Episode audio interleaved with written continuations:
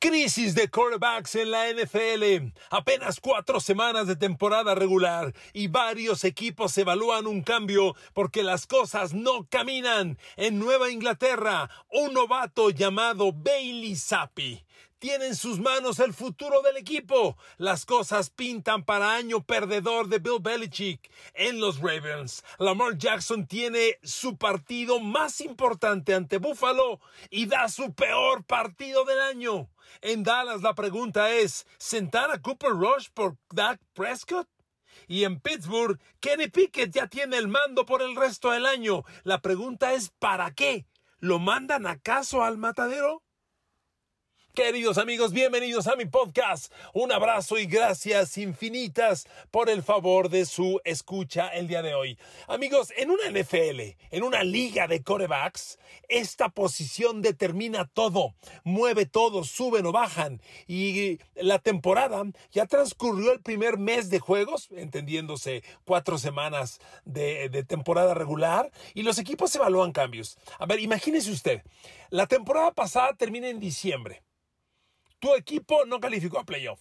En enero están todos los evaluadores de talento, evaluando cada estrategia, cada jugador, cada ofensiva, cada defensiva. Enero es de evaluaciones y febrero también. Los números finales del equipo. Aquí todo es analytics. Llega marzo, agencia libre.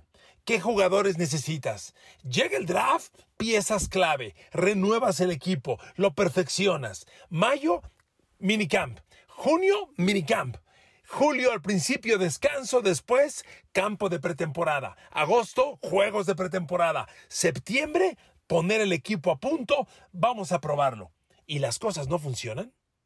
Imagínate, enero, febrero, marzo, abril, mayo, junio, julio, agosto, trabajando y en septiembre todo se derrumba, no puedes perder la temporada en septiembre. Entonces vienen cambios. Pittsburgh ya sentó a Mitch Trubisky. Bueno, aquí la única pregunta que yo agrego es, ¿quién carajos pensó que Trubisky podía llevar a Pittsburgh a algo importante? Bueno, ahí la dejo para que no nos enojemos más. Uno, en Dallas pues resulta que el, dueño Jerry Jones aventó por ahí una aspiración y como bien, bien dicen por ahí, ten cuidado con lo que pides porque a lo mejor se te hace realidad. Y Jerry Jones dijo, me encantaría una controversia de corebacks, Cooper Rush o Dak Prescott, por lo bien que juegue Cooper Rush. Ah, caray, señor Jones, pues Cooper Rush ya ganó los tres partidos. Dak Prescott está a punto de volver y la pregunta es, no se atrevan a sentar a Cooper Rush. Pero vámonos con Baltimore. Sentenciamos que Lamar Jackson es el favorito al MVP que está jugando una temporada espectacular y le llega su gran partido. El partido que tiene que ganar. Lamar Jackson en la conferencia americana hay dos quarterbacks a los que les tiene que ganar ya sí o sí. A Patrick Mahomes y a Josh Allen. Llega el juego contra Josh Allen y Lamar Jackson tiene su peor partido de la temporada. ¿Cómo? ¿Por qué? Me voy a Nueva Inglaterra. El proyecto es Matt Jones. El muchacho pinta, va a crecer, ¡pum! Lesionado. Brian Hoyer, miren, Brian Hoyer es un suplente con el que no va a pasar nada, pero la expectativa era pues que cumpla dos o tres juegos en lo que Mac Jones regresa. Los especialistas dicen que van a ser de cuatro a seis juegos. Belichick se queda callado, pero van a ser esos juegos aproximadamente. Y resulta que Brian Hoyer también es lesionado. Y ahora entra un novato llamado Bailey Zappi y con él no hay futuro. A ver amigos, arranquemos esta evaluación con los Pats y Bailey Zappi. ¿A dónde van los Pats con este novato? A ningún lado. Su presencia es solo la confirmación de que este año Nueva Inglaterra ni califica playoffs y tiene el primer año perdedor con Bill Belichick, que yo se los dije desde agosto. A ver, Bailey Zappi jamás pensó que iba a jugar. Se presenta la lesión de Hoyer y miren que la lesión de Hoyer es un golpe en la cabeza. Como se han puesto las cosas en la NFL por la irresponsabilidad de Miami y de sus médicos en el caso Tua Tagovailoa, Brian Hoyer no va a jugar la próxima semana, el próximo partido. Entonces Bailey Zappi mínimo se avienta dos, se avienta uno más.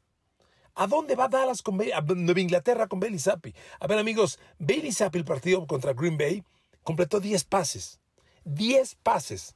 El joven, entendiendo, pues es un novato, exhibía, pues no inseguridad, tampoco miedo. Exhibía terror en la línea de, en, la línea scrimmage, honestamente. Lanzó un pase de más de 20 yardas, curiosamente lo completó, y todo lo, lo poquito que completó serán envíos de 0 a 10 yardas. No tiene profundidad este equipo, no va a ningún lado. A ver, amigos, Nueva Inglaterra está 1-3. 1-3. Y esta semana reciben a Detroit, que en otros tiempos diríamos, ah, pues está fácil. A ver, Detroit en sus cuatro partidos ha metido más de 30 puntos. ¿Ok? La defensa de los Pats, que uno diría, cuando llega un coreback novato como Bailey Zappi, pues que la defensa le ayude. A ver, Green Bay le corrió 200 yardas. Detroit, vamos a ver si reaparece de Andrew Swift para los Pats, ojalá que no, porque Detroit tiene potencial de 150 yardas por partido. Y Jared Goff, que puede producir, no tendrá el talento para ganar un Super Bowl, pero puede producir, trae un ritmo de juego espectacular. Lo que hizo el domingo pasado sin Amon Russell Brown a mí me sorprendió. Detroit es un equipo de 35 puntos por partido. Nueva Inglaterra con Bailey Zappi va a meter 40 puntos para responderle. Amigos, si Nueva Inglaterra se pone 1-4, arde Boston. Arde Boston. Porque después viene Cleveland, que no está fácil, porque Cleveland es el mejor equipo corredor de la NFL y Nueva Inglaterra ya está entre las peores defensivas contra la carrera. Entonces Cleveland le va a llegar a correr a los Pats, no va a estar fácil. Luego viene Chicago. Se supone que Nueva Inglaterra entra en, Detroit en una racha en la que tendría que irle muy bien, porque son Detroit, Cleveland, Chicago y los Jets. Uno diría, son cuatro victorias en fila. Quiero ver. Y con Bailey Zappi de quarterback, quiero ver. Mínimo el Zappi se avienta el de Detroit. Y luego vas contra Cleveland. Amigos, qué complicado se le puso el mundo a Bill Belichick. Durísimo. Yo sigo viendo no playoff y temporada perdedora. Recuérdelo. Y usted sabe, yo quiero mucho a los Pats, se lo digo de verdad. El gran Lamar Jackson está generando estadísticas importantes. Llegó a, esta, a la jornada anterior como el líder de la liga en pases de touchdown, de acuerdo. Pero tienes que ganar estos juegos. Cuando analizamos este juego, yo les decía, Rashad Bateman, Devin Duvernay traen una profundidad endemoniada. Lamar Jackson está atacando profundo y haciendo un tremendo daño. Bueno, en el partido Baltimore-Buffalo, Lamar lanzó un pase de más de 20 yardas. perdón, completó uno de dos que lanzó. Uno de dos. Todos sus pases fueron de 10 yardas o menos. ¿Por qué tan raquítica profundidad? Y bueno, los números totales, honestamente, son muy pobres. 144 yardas, un touchdown, dos intercepciones. Y luego vámonos al play calling, como le llaman. Las decisiones, ese cuarto down contra Buffalo. A ver, Lamar, si, si yo noté improvisación, yo noté inseguridad en ese momento. Ante la inseguridad, todo un tiempo fuera. A ver, Baltimore no estaba listo para ganarle a los Ravens, a, los Bills, no preparó un juego para ganar y Lamar no ejecutó un juego para ganar. Entonces, esto es como la bolsa de valores. Una semana cotizas al alza, una semana cotizas a la baja. Lamar hace ocho días traía un nivel espectacular de MVP. Hoy, qué tristeza. En su juego más importante, dio su peor partido del año. Por supuesto, en Baltimore no habrá cambio de coreback, estamos de acuerdo. Pero amigos, Lamar tiene que ganar los juegos grandes. El campeón del Super Bowl no es el que gana más juegos en temporada regular y, tiene la casa. No, no, no, no. En playoff hay que ganar el juego clave, casa o local, como estés. Y hay momentos, en un partido hay momentos y en la temporada también. Y estos rivales son los que marcan y definen a dónde va el equipo. A ver, Lamar, ahora tu equipo está dos ganados, dos perdidos vas contra Cincinnati. Joe Burrow, no quiero decir que esté al 100% de regreso, pero este equipo ya está 2-2. Este juego está bravísimo. Después Ravens tiene a Giants, a Cleveland, que deben ser más manejables, aunque Giants está compitiendo mejor de lo esperado, pero Baltimore es, es y debe ser mejor. Después viene Tampa Bay. Lamar, tienes que ganar los juegos grandes. Tienes que ganarle a Josh Allen, a Joe Burrow, a Tom Brady. Esos son los partidos que van a definir tu categoría absoluta de MVP y de nuevo gran rey de la NFL. Si no los ganas, no vas a ningún lado. Y ahí está la clave. Amigos, para mí fue muy desilusionante. Mire, que perdiera Baltimore podría ocurrir no pasa nada. Pero con estos números, con 140 yardas por aire de Lamar Jackson, el coreback que venía rompiendo la liga, número uno en rating, número uno en pase de touchdown, 140 yardas, un touchdown, dos intercepciones, un pase de más de 20 yardas. A ver, no puede ser así de, de desilusionante. Por eso le decía, crisis de corebacks. Y ahora vámonos a los otros dos equipos que traen su bronca. A ver, Pittsburgh ya decidió que Kenny Pickett se quede en la titularidad por el resto del año. Está bien. Buena noticia. Perfecto. ¿Qué sigue? Amigos, lo que sigue, les iba a decir, es darle la bendición a Kenny Pickett. A ver, amigos, Pittsburgh no planeó el ingreso de Kenny Pickett. A ver, con el arranque de Mitch Trubisky, ¿quién pensó, uno, que Trubisky los iba a llevar a ganar? Y dos, con el arranque patético que vimos, ¿quién pensó que Trubisky podía durar 5, 6, 8, 10 partidos? Nadie. El relevo de Kenny Pickett era inminente. Planéalo. Ayúdale. Yo creo que Pickett debió entrar antes de Cleveland. Suponiendo que ahí no, que era muy temprano, de acuerdo. Después de Cleveland era perfecto, porque el juego con Cleveland fue en jueves. Y del, de ese partido al siguiente, que fue el pasado ante Jets, tuviste 10 días. Si acabando con Cleveland, que Trubisky estuvo patético, dices, voy con Kenny Pickett, le das uno, 10 días de entrenamiento con el equipo titular. Haces un plan de juego con Kenny Pickett y lo avientas con todo el público que lo adora, con todo el público de su lado, con el equipo bien motivado, no hay duda. Pickett entra al campo y Pittsburgh cambia de rostro. Pittsburgh es más agresivo, más profundo, tiene más intensidad y eso vale mucho. Eso puede hacer diferencia, pero prepárale en escenario. No entrena con el equipo titular, no haces plan de juego para él, van perdiendo con los Jets y de pronto dices, órale, vámonos al campo. Pues sí, le interceptan tres pases y Pickett ya hoy tiene un escenario adverso. Pero eso no es lo peor. Vas contra Tampa Bay, primero contra Buffalo y luego contra Tampa Bay. A ver amigos, Buffalo hoy, después de cuatro partidos, trae 18 capturas de coreback. Pittsburgh está, perdón, Buffalo está generando más de cuatro capturas de coreback por partido. Los números totales de la defensa de Bills atacando a los corebacks rivales son 18 capturas, 11 golpes, 41 apresuramientos, 70 presiones en cuatro partidos en cuatro partidos, amigos. Son 17 presiones por juego. Son cuatro capturas por juego. Es demasiado. ¿Y a eso avientas a Kenny Pickett? Ahí te va Tampa Bay, que es el posterior. Tampa Bay trae también 70 presiones a los corebacks, 15 capturas, 14 golpes, 41 apresuramientos. Shaquille Barrett ya tiene 14 presiones él solito, con dos capturas, tres golpes, nueve apresuramientos. A eso avientas a Kenny Pickett. Así, de la nada. Miren amigos, yo voy a Kenny Pickett y le voy a dar un dato. Sus tres intercepciones no son bien vistas, por supuesto. Pero le voy a dar, déjeme decir una cosa. En el fútbol americano hay una frase, hay una estadística que usted y yo casi nunca hemos hablado y que es bien importante para evaluar un coreback.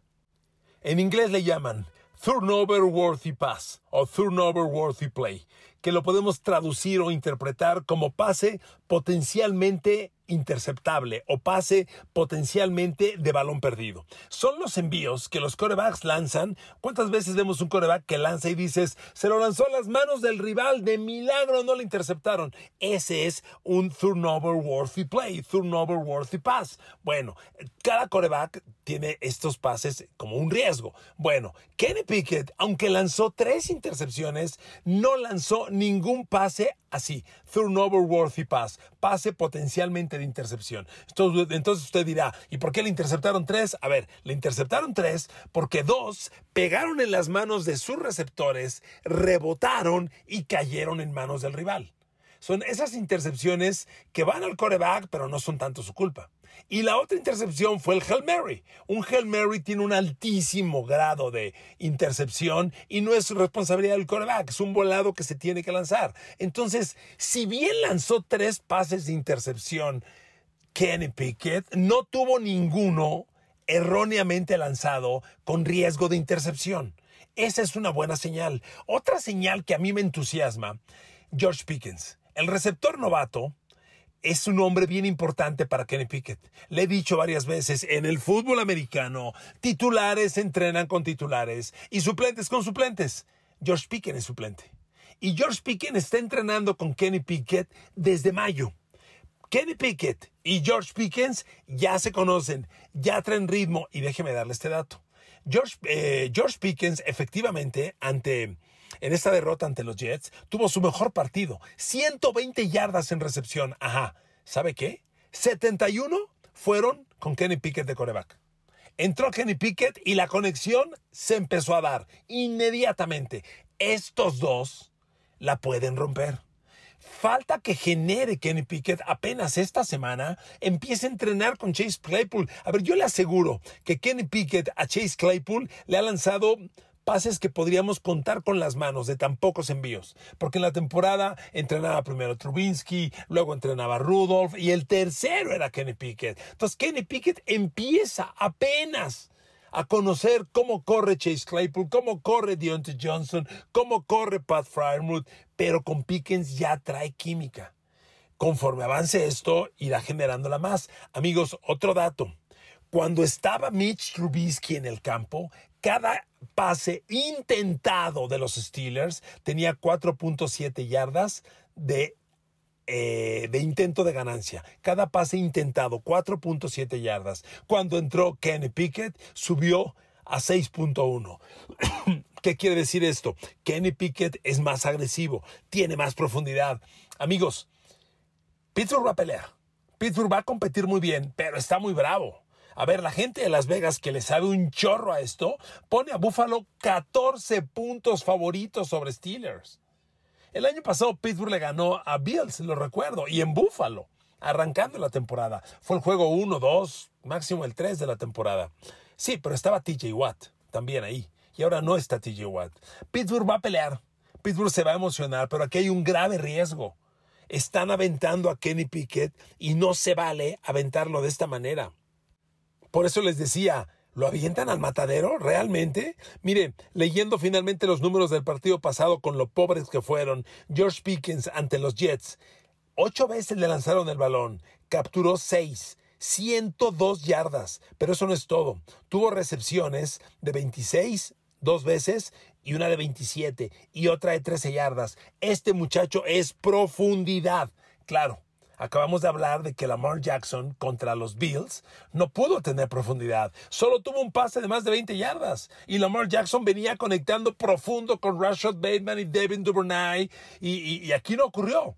Buffalo defendió muy bien el pase profundo. Esto que yo le cuento lo sabe Buffalo y lo está preparando. No está fácil. Amigos, en el partido ante Jets, Dan Moore, el tackle izquierdo de los Steelers, ya permitió dos capturas de quarterback. Y por ahí, ¿sabe quién entra? Von Miller. Entonces está muy bravo para Kenny Pickett, sumamente bravo. Y yo por eso lamento y me pregunto, ¿cómo diablos Mike Tomlin no preparó una estrategia para debutarle un día preciso y acomodarle las cosas? No lo entiendo. Finalmente, Dallas. A ver amigos, esta semana es la semana de la definición. ¿Cooper Rush o Dak Prescott? Me van a decir que Dak Prescott tiene que jugar porque es el coreback de 45 millones de dólares. Amigos, la NFL es una liga que se evalúa nada más por el trofeo Vince Lombardi. Se juega para ganar el Super Bowl. Si hay uno que es el que consigue el éxito, los 31 restantes no lo consiguen. Para llegar y ganar el Super Bowl hay que ganar partidos, por absurdo que suene el comentario. Nada vale más que ganar partidos. Dallas va de 3-3 con Cooper Rush se empiezan a decir muchas cosas de Dak Prescott. Ayer oí en la radio alguien que decía, es que Dallas necesita más profundidad con Dak Prescott. ¿Profundidad con Dak Prescott? ¿Y qué ha ganado Dallas con la profundidad de Dak Prescott? Nada. Cooper Rush, yo no digo que sea el quarterback del Super Bowl, no. A ver, quiero ser claro en mi apunte. Cooper Rush trae la inercia ganadora. Hay que dejarlo. ¿Cuándo hay que cambiarlo? Cuando la pierda. Vienen dos juegos bravísimos para Dallas, empezando con los Rams. Le estoy grabando este podcast cuando están jugando Niners y Rams y los Niners están dominando a los Rams. Yo no dudo que les vayan a ganar. Rams no puede perder ante los Cowboys. Va a ser un juego bravísimo. Vas a meter a Dak Prescott, que tiene cinco semanas sin lanzar. Bueno, que en todo lo que va de la temporada, mire, estamos ya en octubre, en todo lo que va de la temporada, Dak Prescott ha lanzado 29 pases y tiene 15 completos, menos de la mitad. Un touchdown, dos intercepciones. Perdón, perdón, corrijo. Cero touchdowns, una intercepción. Y Cooper Rush no ha sido interceptado. Tiene cuatro de touchdown. Tiene tres partidos ganados. ¿Y lo vas a sentar? A ver amigos, es una decisión sumamente crítica. En el partido pasado ante Washington, Cooper Rush ejecuta su juego de zonas cortas e intermedias. Amigos, se vale. Cuando, cuando surgió Joe Montana, y no estoy comparando a Cooper Rush con Montana, no empecemos. Cuando surgió Joe Montana y empezó a ganar, la, la ofensiva de la West Coast, ¿en qué se basaba? Pases a los corredores, a zonas cortas e intermedias. Y así se ganaron Super Bowls. ¿Ahora eso hace daño? Ahí le voy un dato.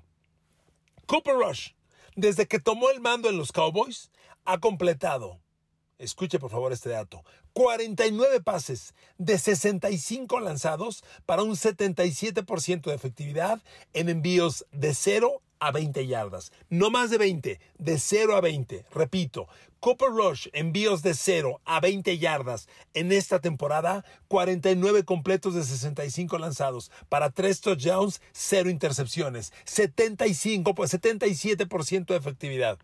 ¿Le parece malo? A mí no. Dak Prescott dijo, estoy listo para reaparecer ante los Rams. Es lo que él dice.